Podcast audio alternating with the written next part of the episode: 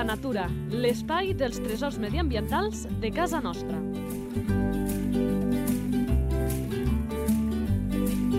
Un espai conduït per Francesc Balanyà.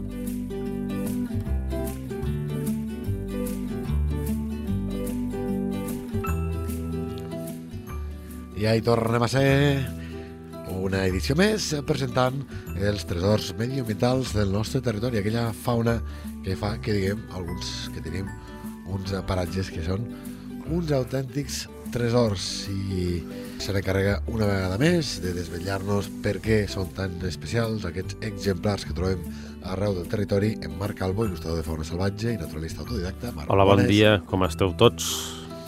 Doncs amb ganes de fer el que anem a fer ara, anar a descobrir l'animal. La fitxa tècnica. Nom comú. Esquirol, Nom científic. Estiurus vulgaris, Esperança de vida. 4 anys, a vegades 7, i en captivitat han arribat a viure fins a 12 anys. Alimentació. Més aviat omnívora, fruits secs i carnosos, fruits carnosos vull dir, de tota mena, eh, aglans, pinyons, baies, pomes, cireres, tot menja borrons de fulles tendres, flors, escorça d'arbre, bolets, i, bueno, i a vegades també no desdenya de menjar-se els ous de niuades de petits ocells cantaires i els seus pollets, i fins i tot a vegades menja carronya i tot. Hàbitat. Tota mena d'hàbitats forestals, des de boscos mediterranis, passant per boscos de fulla caduca, boscos de coníferes, fins al límit septentrional dels arbres, ja, inclús més enllà del cercle polar àrtic, al, fins al límit del, del bosc boreal. També es troba amb boscos de ribera que transcorren per estepes i, i zones sense arbres, no? I també en, prospera en zones urbanes, en parcs urbans, i en zones de, de conreu, on hi rengleres d'arbres o trams de bosc. Un animal versàtil, eh? Sí, un animal eclèctic, ecològicament parlant. Distribució. Distribució per tota Euràsia. Des de les illes britàniques, per la península ibèrica, per tot centre Europa, Escandinàvia, tot Rússia, fins al nord de la Xina, algunes zones del centre d'Àsia, nord de Mongòlia, per exemple, i també al Pròxim Orient, al nord de Turquia, bueno, per, Tur per les, les muntanyes de Turquia, per... Euràsia, Sí, bàsicament. i, Euràsia. i fins al nord del Japó, fins al Japó, sí. I ara anem amunt, que diu, Activitat. i que podríem dir-ho raricur, cul inquiet, però va, Sí, és un cul de mal asiento, és un nerviós, un saltim, el saltimbanqui del bosc. Exactament, aquest seria el sobrenom que li, que li podríem adjudicar, no? El saltimbanqui del bosc. Doncs pues bé, és un animal d'hàbits diurns, no? Amb una agilitat i moviments ràpids, no? Destaca pels seus salts àgils de branca en arbre ah, i de branca en branca o de- o en arbre, no? De tronc en tronc, més ben dit.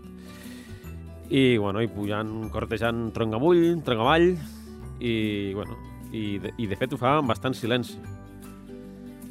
Moviments molt acrobàtics i, i bueno, i, i bona passa tota velocitat i a, a, a grans salts, no? a la llar del bosc. Construeix uns nius esfèrics molt, molt confortables, amb una entrada per sota i una sortida lateral, que forre de fibres vegetals, de branquetes, de molsa, de vegades fins i tot amb llana, i també aprofita els nius vells de còrvids i altres ocells grans per fer-li el niu també.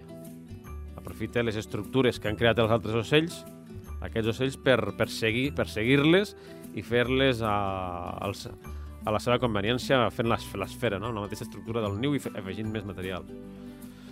Són sensibles als canvis de temperatura. Quan arriben a pujar més de 25 graus, romanen menys, menys actius. Baixen la, L'activitat. L'activitat, sí. No? Quan arriba... Això, Sí. Els mamífers eh, que són Sí. ben peluts, això de la calor, Sí, que és una sensibles. constant, eh? sí, una cosa que passa amb molts mamífers és que allà al migdia no se'ls sol, no se'ls sol veure, o, o fa bon temps. Sí, sí, sí. Són sensibles a la calor. L'animal de sang calenta és sempre susceptible a la calor. I els humans som l'excepció perquè tenim poc pèl, podem transpirar i suportem una mica més la calor, però en els gossos allò que fan de traure la llengua eh, per, Bueno, el, rascar-se. el problema dels humans és que a més tenim un desordre en la connexió als canvis de temperatura, perquè tenim una vida tan desconnectada de l'entorn natural del clima on estem vivint Sí. que ja sigui per l'estil de, de societat on estem, doncs no, no, anem amb uns horaris i un, i un, i un nivell d'activitat que...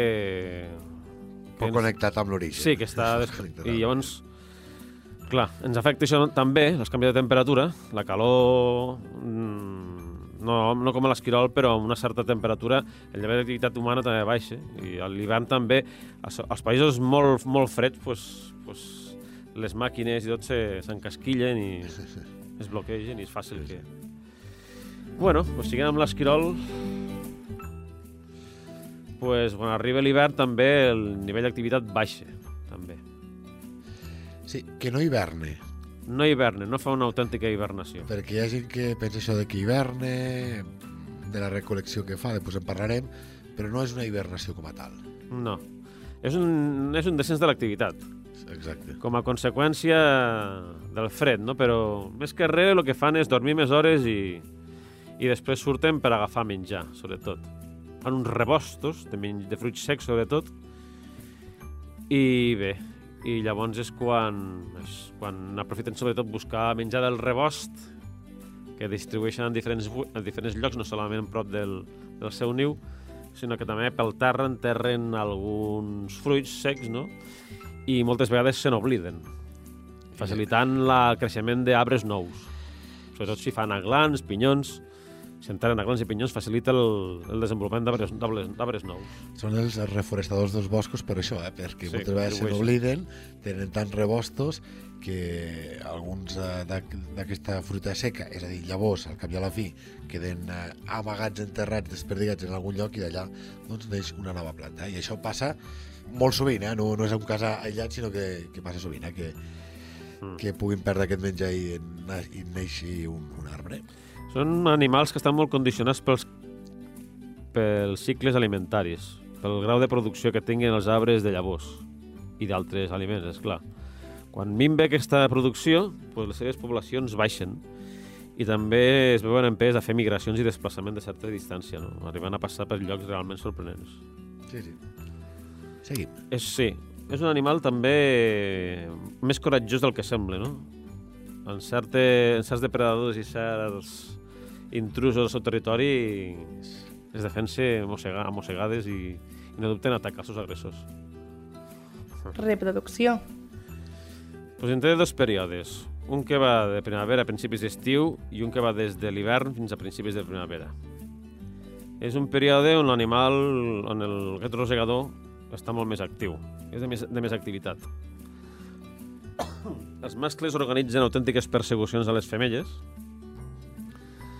i, bueno, i arriba un punt que, que hi ha com una mena de, de melers, quasi bé, com a agrupacions de mascle, no? i el mascle més fort és el que s'acaba reproduint amb la femella. No? Primer el mascle més fort doncs, acaba romanant al costat de la femella, a un pam de distància, comença a balancejar la cua d'un costat a l'altre, després la comença a girar a cercles, a cercles, a donar voltes i voltes, amb el dors eriçat, no? I quan està la femella receptiva, la torna a perseguir emitint uns crits que són igual que els petits esquirols que quan, quan reclamen menjar als adults, no? Tenen una, una gestació de més o menys un mes. Pareixen uns 4 o 5 esquirolets i a vegades fins i tot 7. Neixen amb els tancadets i sense pèl. Normalment les femelles quan estan embarassades construeixen elles mateixes el niu. Normalment construeixen més d'un niu, perquè si passa alguna... al- Si són molestades, doncs puguin canviar els petits i amb un altre de més segur. La forma esfèrica dels nius és un tret distintiu que els distingeix del, de la resta del, dels nius d'ocells. Sí, és un tret característic. És a dir, que és fàcil d'identificar, no? sí, sí, és fàcil d'identificar. I està a una bona alçada. Salut de l'espècie. Bueno, té un problema amb la introducció de l'esquirol gris americà, a Anglaterra, sobretot, que és una mica més gros, és més agressiu, i ha desplaçat sensiblement a l'esquirol roig. Per això aquí a casa nostra no passa. No, passarà, també. Més tard o més d'hora, si jo he llegit en algun lloc que... De fet, ja ha arribat a França, a les costes, a les costes de Normandia. I bé, el que ha passat per això, afortunadament, és que s'ha creat un equilibri entre les dues espècies.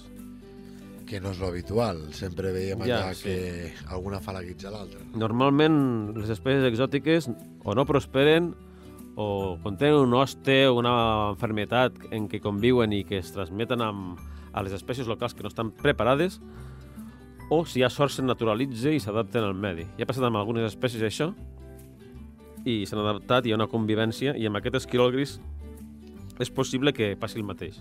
De fet, a Anglaterra, inicialment, l'esquirol roig, ai, l'esquirol gris, va desplaçar l'esquirol roig autòcton i va quedar refugiant-se als boscos de coníferes, on l'esquirol gris no troba menjar perquè està en- específicament adaptat en boscos de fulla caduca. Possiblement, l'esquirol gris no arribi a poblar gaire els boscos mediterranis. És un, és un esquirol exclusiu de boscos de fulla caduca. El que passa és que tot i així, tot i poblant els boscos de fulla caduca, també ha arribat una certa, s'està produint una certa coexistència amb l'esquirol roig, però està per veure encara i per comprovar. El que sí està clar és que l'esquirol roig està sobrevivint als boscos de coníferes on l'esquirol gris no té menjar. A més, són molt territorials, els esquirols. Sí, són molt territorials. I, Sí. per tant, això de, Mm. de casa seva és casa seva i aquesta coexistència, doncs encara amb animals territorials es fa, es fa més Sí, de fet, complicat. el- l'esquirol és un animal amb molt de caràcter, de fet. Sí, sí. De fet, s'ha vist esquirols abarallant-se en serps, amb ocells i fins i tot... Entre ells ha mort. Sí, sí. Entre ells també s'han s'abarallen bastant i són capaços de plantar cara a animals molt més grossos que ells. De fet, el seu enemic principal és la Marta, que té l'habilitat i l'agilitat per, per, per, per perseguir-lo i capturar-lo. El que passa és que tot i així doncs, se les empesca aquest esquirol per anar amb branquetes més primes i per saltar de branca en branca amb, amb tota velocitat. Però hi ha, hi ha altres ocells com, com mussols... Que abans ho tenia més fàcil, no?, per lo que diu aquella frase en castellà. Eh, que abans ho havia de tindre més fàcil per escapar-se de la Marta. Sí. Perquè deien allò de que una ardilla puede atravesar España de Ja. árbol en árbol. A veure, era un tòpic, però en Però realitat... sí, sí, sí. sí. Però en realitat havia estepes també. Aquí. Sí, sí. Sí. Curiositats. Curiositats, que bé, aquest animaló, um, quan hi ha falta de menjar, és capaç de fer migracions d'estar a 300 quilòmetres. A Rússia va haver casos no? de, de migracions d'aquestes tan espectaculars i, a més, en gran nombre, que creuaven al mig de les ciutats, creuant rius a nado, inclús petits braços de mar. Com els lemmings, com alguns rosegadors que també tenen aquesta, Habilitat. aquests canvis de, de situació, no? de lloc. El que passa és que, bueno, això, en el cas de l'esquirol, és la... el factor principal és el menjar. En altres, és... en altres ro- rosegadors són explosions de població. Relació amb els humans. Bueno, se l'ha caçat molt com a aliment, amb trampes, amb unes trampes de palanca, una mena de... de cepos. No és un cepo, és una trampes en forma d'una palanca de tronc, no? I quan l'animal troba, quan l'esquirol agafa el menjar, li cau a sobre. I és una tècnica de caça molt utilitzada sobretot al nord. També ho fan amb llaç, amb uns llaços. Que t'ensenyen els cursos de supervivència. Sí, sí. El típic llaç per, per, per, per capturar petits rosegadors.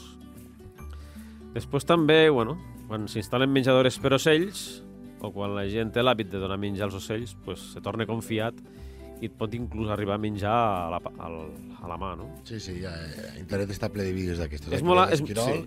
que comenci a ficar-se a la boca no sé quanta, quant volum de menjar i que després sempre... Sí, bueno, això no ho fan els esquirols, fa el, els, els, el que en diuen tècnicament és un nom, bueno, té un nom peculiar, es diu chipmunk o esquirol coreà, però és un gènere d'esquirols diferent de l'esquirol comú. Sí, És un correcte. esquirol petitet, amb, de color marronet, amb Sí. Llistat. A Nord-Amèrica hi ha moltes espècies i aquí a Euràsia en principi n'hi ha una. Però eh, amb la, amb la immensa extensió que ocupa, no seria gens estrany que es trobessin alguna altra varietat. Sí, sí. Identificació a la natura. Bé, és un rosegador de tamany mig, del tamany d'una rata, que de 20 centímetres a 30 centímetres de llargada, i bueno, de, pot pesar fins a de 200 a 550 grams, més o menys. I, bueno, i destaca per la seva gran cua llarga, de, de grans llargs metges de pèl, no? encargolada cap endarrere, i el fa en confusió en, rela en relació als altres rosegadors. A l'hivern li creixen uns característics pinzells de pèls llargs a, a darrere de les orelles que li donen un aire més estètic, no? És un afegit estètic. Absolutament. Fan més bonics. Les potes del darrere són més llargues i poderoses que les del davant i, bueno, i li donen aquesta característica postura d'animal sentat, no? Sí. Acoplillat, com una granota, no? I té les seves mans, les seves, els braços, les seves extremitats superiors són uns braços curtets amb unes manetes molt mòbils que li permeten manipular qualsevol objecte, no? És de les coses que fa gràcia d'aquest animal, perquè com que recorda a maneres de fer humanes, amb què Sí. aquestes mans manipulen 50.000 coses, doncs clar, l'esquirol ho recorda i suposo que també és una de les fortaleses perquè sigui un animal Mm. que a tanta gent li agradi. Exacte, sí. El qual li fa molt hàbil a l'hora de manipular objectes i de construir el niu i, i per exemple, de, per tocar-se el, Sí, sí. el pelatge i tal. No? Tenen la costum també de, de netejar-se amb, amb la humitat, no amb, amb l'aigua. Se revolquen amb la molsa humida per rentar-se moltes vegades. Ah, caram, I se pentinen, se pentinen amb les Amb aquestes mans que, manetes, sí, sí, sí. que, que tant saben fer treballar. Només man- pentinen la cua, se la pentinen, no? I bé. Després, bueno, el que també és un tret curiós i característic és que tenen molta variabilitat de pelatge, de color, de coloració, segons el clima i la regió on viuen, no? Els hàbitats, sí, sí. Sí, normalment la gent en- està acostumada a imaginar l'esquirol roig, com ja diu el nom, de color marró rogenc. Sí. Marró rogenc, no? Sí. Però n'hi ha tonalitats de color gris clar, amb les potetes i el caparró rogenc, i també n'hi ha de color gris fosc, i així un degradat constant fins a... i així contínuament un degradat fins a arribar al negre. Hi ha individus que són completament negres, o gris marrons. Caram. Sí, sí, de fet, hi ha, esquirol, hi ha formes geogràfiques d'esquirols que són completament negres, sobretot en zones humides, i en zones més fredes són o grisos o negres. I els llocs més secs i més colors solen ser més rogencs. I tot i així, hi ha zones que conviuen les dues espècies i es donen fins i tot individus intermitjos, individus de color rogenc amb la cua negra, per exemple. Sí, sí. No, no, és interessant. O, per exemple, hi ha una varietat molt característica que és de color gris-marrón, amb la cua més fosqueta, el cap quasi negre i les potetes negres. Sí, sí. Curiós. sí, sí. Vinga, va, anem amb l'últim ítem. Problemàtiques. Problemàtiques, bueno, hi ha el, la interpretació exagerada de que quan se'l sobrealimenta comencen a organitzar estralls a les niuades d'ocells cantaires i a menjar més ocells i sargantanes del conte i altres petits organismes animals, no? Quan se l'alimenta més del compte, dius. Sí, sí, es veu que comença a provar altres coses. I quan... O, per exemple, també comença a rosegar massa els brots tendres i els troncs dels arbres jovens i... Però, bueno, és una cosa que fa ocasionalment i s'exagera molt els danys que pot causar amb això, en aquest, en aquest sentit.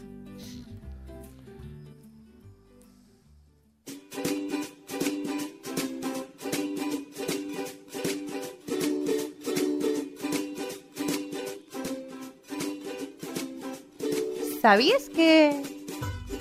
Que la seva cua és un element essencial per desplaçar-se d'arbre en arbre, per mantenir l'equilibri i per no, per no caure? De fet, de la seva cua, això podrien explicar a la natura punta de llengua, esquirol ve del llatí vulgar escuriolus, diminutiu de escurius, que és una alteració de Sirius, del grec esquiorius, mateix significat compost de esquia, que vol dir ombra, i oura, que vol dir cua. Pròpiament és una composició que diu que és qui es fa ombra amb la cua. Exacte. De fet, hi ha esquirols que utilitzen la cua per fer-se ombra. No el nostre concretament, però hi ha altres varietats que utilitzen la cua per fer-se ombra, per protegir-se del sol. I en el cas de l'esquirol roig, a més a més, la cua li serveix de paracaigudes. Quan, fins i tot quan perd el control dels seus grans salts i les seves cabrioles, doncs la seva cua el salve de caigudes massa violentes. Parlem abans també, com a curiositat, de aquesta dèria obsessiva de l'esquirol de buscar menjar, amagar-lo, per quan arribi aquest eh, temps del fred, eh, surt bàsicament a, a, a l'hivern, com hem dit, surt a buscar el menjar. l'amague molt, molt ben amagat. Clar, d'entrada, no sé si ho sabies, he trobat unes dades que diuen que el 25% del menjar que té un esquirol és que l'ha robat amb un altre esquirol, una quarta part. Sí, de vegades també prenen, sí. Sí, una, una, una quarta part, eh? vull dir que, que l'índex és alt. I això fa que siguin molt recelosos. És a dir, Mm. que, que l'amaguen, però allò, doncs, ben amagat, no? Però fins i tot tenen un comportament, no tots, però sí que es veu que passa a diversos llocs, que l'esquirol va amagar el menjar i si un humà o un altre esquirol ell creu que l'està mirant, fa veure que l'amaga allà, Sí, però se la- se l'emporti i l'amaga en un altre lloc. Carai. Per dir, "M'es- sé que m'estàs veient i me'l vendràs a fotre, parlant en plata, fa veure que l'enterra en algun lloc, però no l'ha enterrat allà perquè s'ha sentit observat. Tant, ja avesats ja tenen formes, fórmules per tractar de que el robin menys. sí és, tot, és propi de molts, de molts animals que fan rebost, no? Sí. Hi ha còrvids, com el gaig, no? que també té el costum d'amagar glans i altres llavors no? a diferents parts del bosc i també el que fa és ajudar a disseminar espècies d'arbres, no? Di- disseminar el, cre el creixement dels arbres, no? perquè s'obliden no? de tots els puestos, no? on planten, allà on guarden el menjar. De fet, Sí, sí. tenen la memòria de... tenen una bona memòria, una eh, memòria sorprenent i els, Sí. els permeten recordar de, de més de 100 llocs on han, on han deixat el menjar. És algo sorprenent. És, sí, de fet és, és dels animals que, que això, que, que són molt intel·ligents. El cas que acabo d'explicar de, de fer veure que amago quelcom perquè he detectat que m'estàs veient no deixa de ser una qüestió d'abstracció que és de les qüestions que més diferencien els humans dels, dels animals. El, el, el tema de posar-se en lloc de l'altre o entendre el que l'altre està pensant. I això denota que, això, que són animals molt espavilats. De fet, és, els animals com a espècie, els animals sempre evolucionen, no? I, i tots els aspectes de referència a la conducta tenen variacions i canvis en el, en el, llarg, en el pas del temps.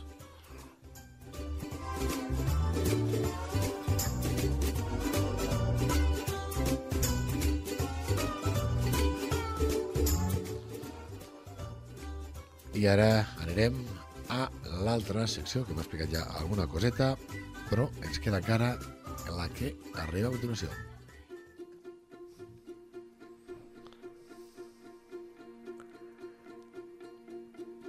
Natura a punta de llengua. Clar, ja lo del nom que, que he explicat jo ja, ja donaria per fer natura a punta de llengua, però és que tenim més, més cosetes. Aprofitarem aquest espai per fer aclariments. A una persona que a diferència de que els seus companys que fan vaga, ell decideix anar a treballar, no com a serveis mínims, sinó que, que decideix anar a treballar, com se li diu? L'esquirol... I té a veure amb un animal? Com? Té, té a veure amb un animal, ho saps això? No ho sé, però l'esquirol, com que salte de branca en branca, de arbre en arbre... Tot el dia treballa, no pare... Doncs no, no té res a veure amb el pobre animal, eh? No. sinó eh, amb una qüestió que va passar en un municipi català que es diu l'Esquirol, un municipi d'Osona. Doncs hi va haver una vaga amb, amb el món de les fàbriques eh, textils al voltant, no en aquest municipi, però gent d'aquest municipi, de l'Esquirol, es van oferir eh, amb aquestes fàbriques en què els seus treballadors havien parat per reivindicar els seus drets i, per tant, diguéssim, la producció no va notar que aquells eh, feien la vaga, no? i per tant no, no va aconseguir la, la força que segurament buscaven els que feien la- l'aturada. I des de llavors, això, els que eh, quan arriben les vagues van a treballar, no parlem dels que fan serveis mínims, que això ve obligat per llei, sinó els que decideixen lliurement doncs, a treballar, se'ls diu esquirols, però també en castellà. És a dir, en castellà no són ardilles els que fan això, eh? són esquirols. Però no té a veure amb l'animal com a tal, sinó amb el nom d'aquest municipi, que el nom del municipi sí té a veure amb l'animal, però en qualsevol cas doncs, aquesta relació d'idees s'ha fet per, per aquesta causa. Uh -huh. Doncs eh, Marc Calvo, il·lustrador de fauna salvatge i naturalista autodidacta, com sempre, moltes gràcies per acompanyar-nos una vegada més explicant aquesta fauna del territori. Fins la propera. Gràcies a vosaltres i aviat us vindran noves explicacions de noves espècies d'animals de casa nostra.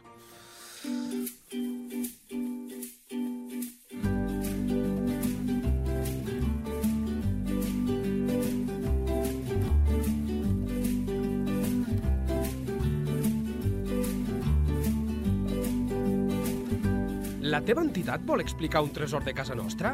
Un animal, una planta o un indret? Si és així, envia un correu a lleida24 arroba lleida24.cat. Lleida Natura, l'espai dels tresors mediambientals de casa nostra. Un espai conduït per Francesc Balanyà.